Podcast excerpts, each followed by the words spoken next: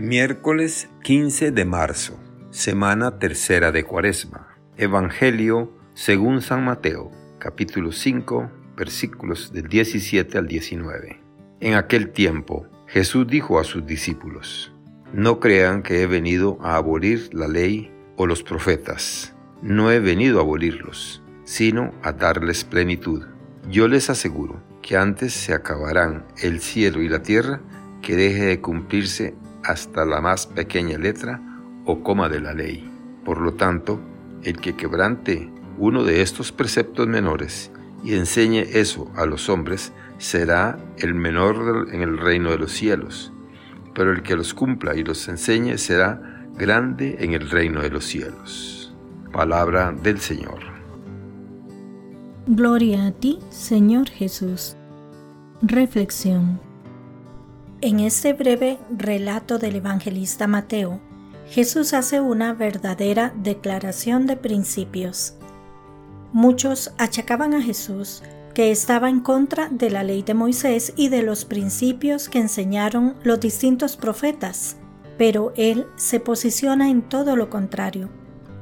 Insiste en que no ha venido a abolir nada, sino a dar plenitud, es decir, a profundizar sobre los preceptos de la antigua ley.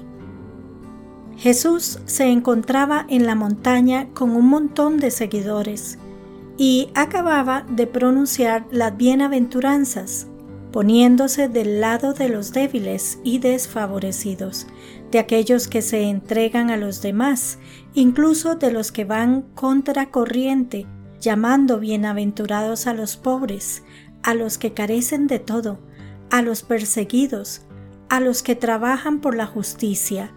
En fin, parece que Cristo no sigue lo políticamente correcto.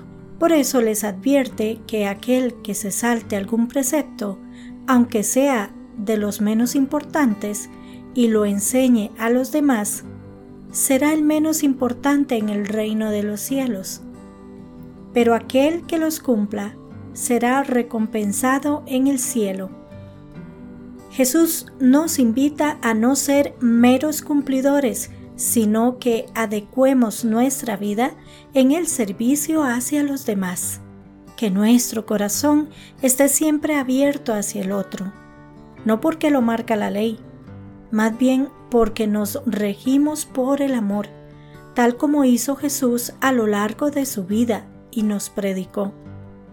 No seguir los mandatos de Jesús porque hay que hacerlo, sino porque estamos convencidos de que debe ser nuestro estilo de vida, y así cumpliremos con la ley, pero sin que nos suponga carga alguna, más bien porque nos sale del corazón.